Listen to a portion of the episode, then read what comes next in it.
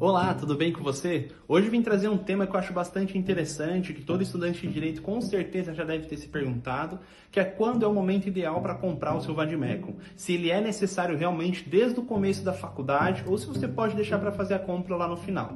Pela minha experiência, como vocês já sabem, né, que eu concluí o curso de Direito, já concluí os cinco anos, e pela minha experiência eu posso dizer que talvez você nunca precise utilizar um vadimeco.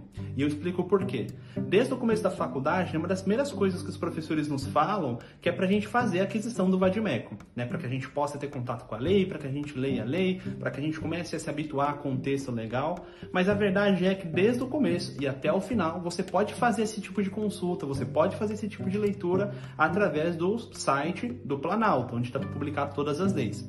E além do mais, para que você leve até a faculdade né, uma legislação, caso o professor não aceite que você imprima ali do site do Planalto, você pode comprar o código separado, o código apartado daquela lei que você está estudando. Isso faz uma economia de peso enorme, principalmente para os estudantes que saem né, do trabalho e vão direto para a faculdade. Eu fiz assim nos meus anos da graduação, né, e uma coisa que eu passei a fazer logo depois de perceber que eu estava levando aquela legislação inteira que eu não ia utilizar, mas aquele peso, aquela coisa estava me cobrando já com o tempo. Então, a minha dica assim para todos os estudantes é que se você tiver que comprar um Vadimecum, se você achar realmente necessário um Vadimecum,